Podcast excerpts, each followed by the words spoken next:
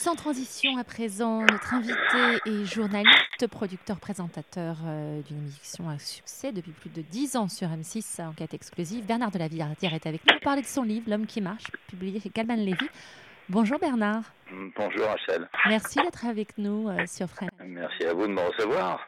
C'est un plaisir, ça fait euh, quelques années. qu'on ne s'est pas vu. Voilà. Absolument. Et j'ai découvert l'écrivain à travers ce livre même. Euh, donc euh, un homme qui surprend toujours. Alors l'homme qui marche, c'était le clin d'œil euh, pour Yann Barthès pour son départ de Canal+. Parce que je crois que c'est vous qui vous avez surnommé l'homme qui marche. Oui, à l'époque, au tout début d'enquête exclusive, il y a un peu plus d'une dizaine d'années, il s'était moqué gentiment de moi et de ma manière de parler en marchant devant la caméra. Et il m'avait surnommé l'homme qui marche. Donc voilà, je m'étais dit, si un jour j'écris un livre, un récit de reportage, de voyage, impression de, de reportage et coulisses d'enquête exclusive, parce que ce livre, c'est aussi ça, c'est aussi un, peu une biographie, un essai sur le journalisme également, tel que j'ai vu évoluer depuis une vingtaine d'années. Et euh, donc je m'étais dit, j'appellerai l'homme qui marche. Ah euh, peur là, parce que vous dites euh, en introduction de votre livre, c'est ni une biographie, ni un essai sur le journalisme. Là, vous me dites le contraire. moi, je... Non, c'est un peu, non, je voulais dire. Vous, marchez sur vos, voilà, vous nous donnez un éclairage sur votre euh, votre carrière, mais sur votre vie, et vous donnez beaucoup de vous dans ce livre. Oui, oui, tout à fait. Vous avez raison. Oui, tout à fait. Non, non, mais c'est pas tout à fait une biographie euh, stricto sensu. Euh, voilà, il y a des flashbacks.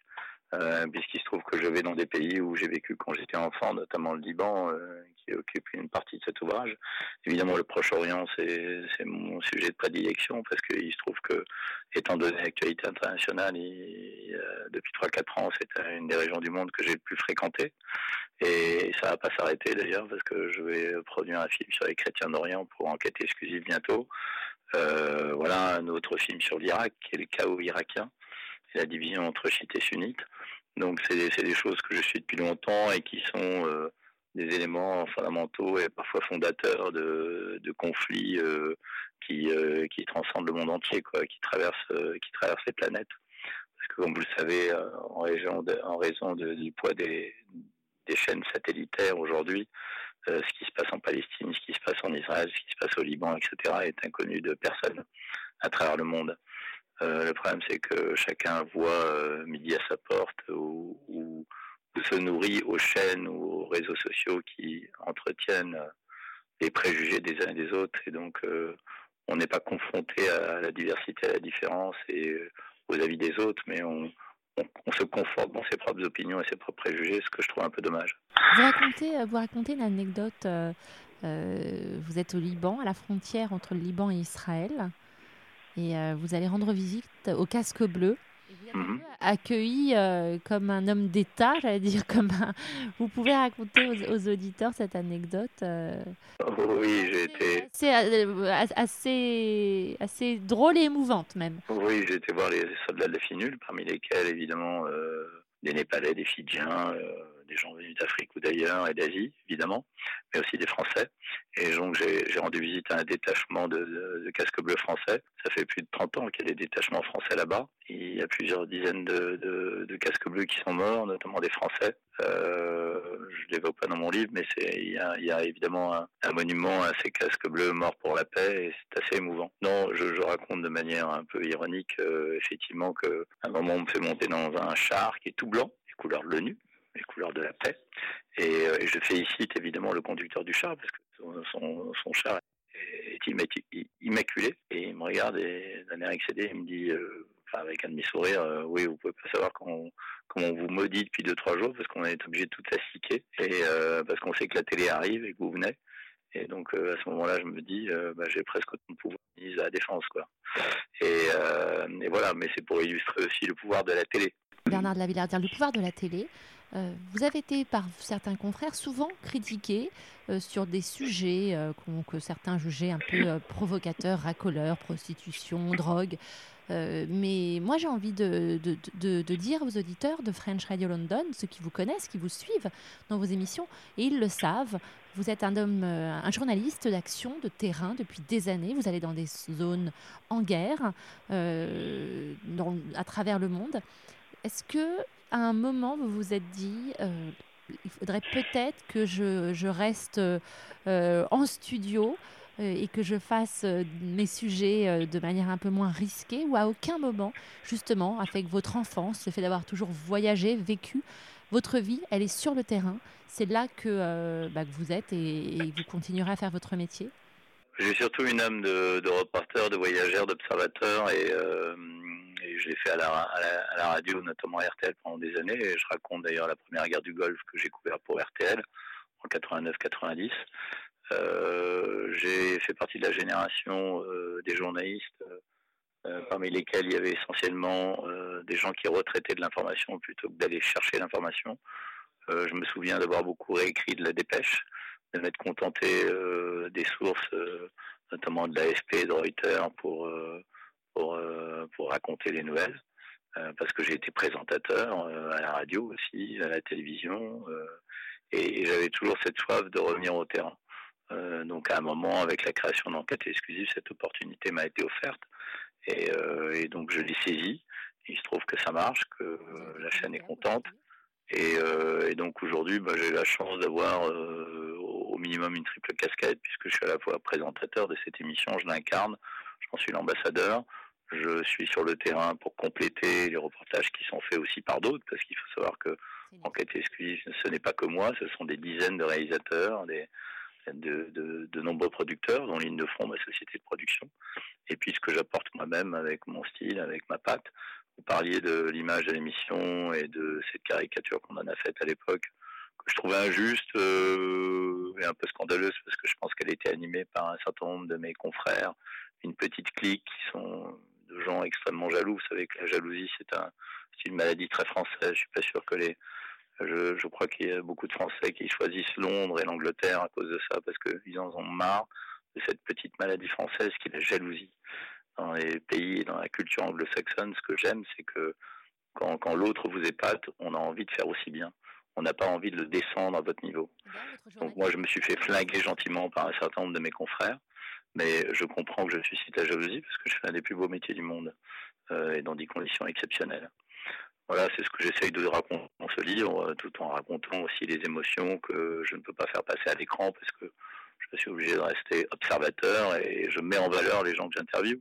J'ai rencontré à travers cette émission et interviewé donc un millier de personnes, un bon millier de personnes, qui n'auraient pas pu venir en studio à Paris.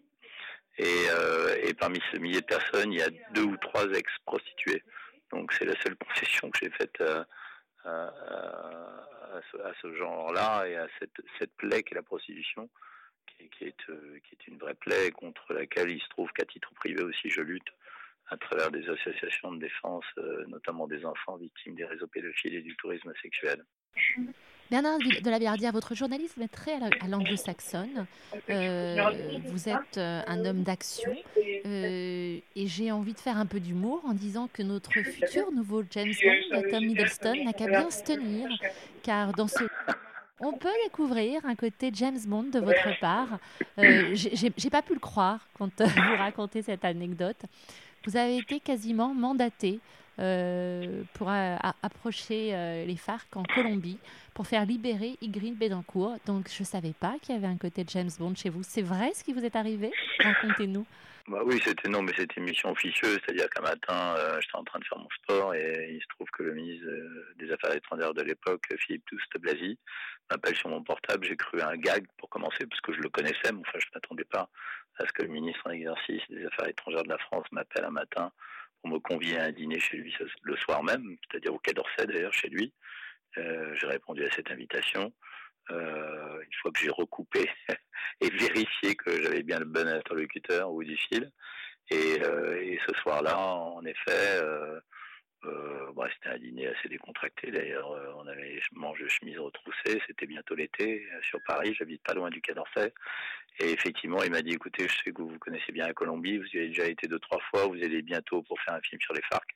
Je vous propose d'être porteur d'une lettre de moi par laquelle, en tant que ministre des Affaires étrangères, je me porte garant et je m'engage à faire rayer de la liste d'organisations terroristes en Europe les FARC si jamais elles libèrent Ingrid Betancourt. Euh, je savais ce qui se cachait derrière cette idée, euh, ce projet du ministre euh, en exercice à l'époque.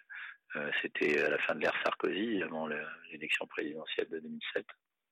Et, en fait, il avait dans l'idée de, bah, d'obtenir la libération de Bettencourt et de, de, prolonger son mandat après la présidentielle en cas de victoire Sarkozy, en cas de victoire de Nicolas Sarkozy de prolonger son mandat au, Quai d'Orsay parce que le poste lui convenait. D'ailleurs, il l'a plutôt bien assuré. Mais euh, je raconte cette histoire parce qu'elle est, elle est évidemment assez drôle. Je l'ai pas prise très au sérieux, entre guillemets.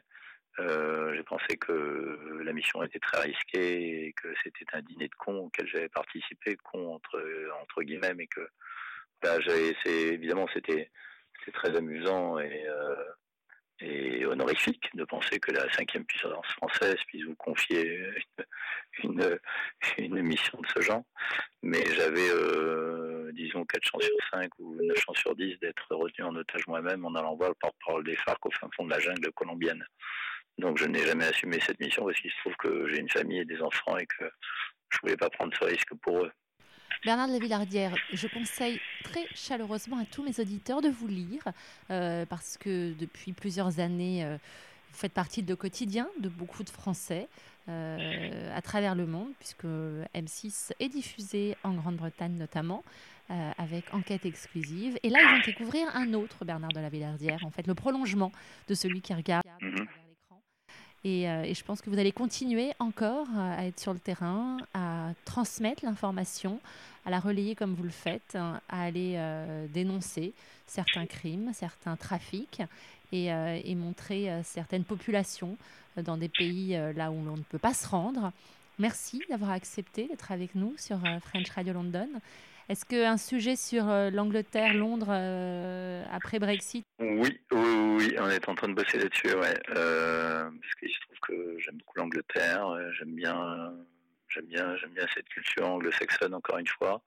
Là, je pars aux États-Unis quelques jours et en effet, je me promène en Angleterre à la rentrée et de refaire un film sur Londres. Londres et, et l'après ou le ou, le, scénario du Brexit, si, Brexit y a. Euh, et peut-être que Londres d'ici là, peut-être que d'ici là, Londres aura totalement pris son indépendance. Vous savez qu'il y, a, quand même 300 à 400 000 Français à Londres, donc si euh, les Londoniens opèrent une révolution, je pense que les Français sauront leur donner le bon coup de main. Bah, je, comme j'habite à Londres, qu'on est même peut-être un peu plus nombreux. Euh, il y a ceux qui se Là, il y en a d'autres encore, donc. Euh, oui, bien sûr. Hmm. Euh, bah, en tout cas, je serais ravie de vous accueillir à Londres lors de vos. Mais merci encore. Bah, écoute, je serais euh, ravi de venir parler de mon bouquin, à, ravi de venir parler de mon bouquin à Londres à la rentrée et de vous revoir, ma chère Rachel. Et par ailleurs, je voulais m'excuser parce que j'ai une voix un peu éraillée, comme vous le savez. Mais je sors d'une petite, un petit refroidissement qui m'a, qui a handicapé mes cordes vocales. Voilà. Très radiophonique, ne vous inquiétez pas. très bientôt l'homme. Merci Rachel. C'est chez Calman Levy. Merci encore d'avoir été avec nous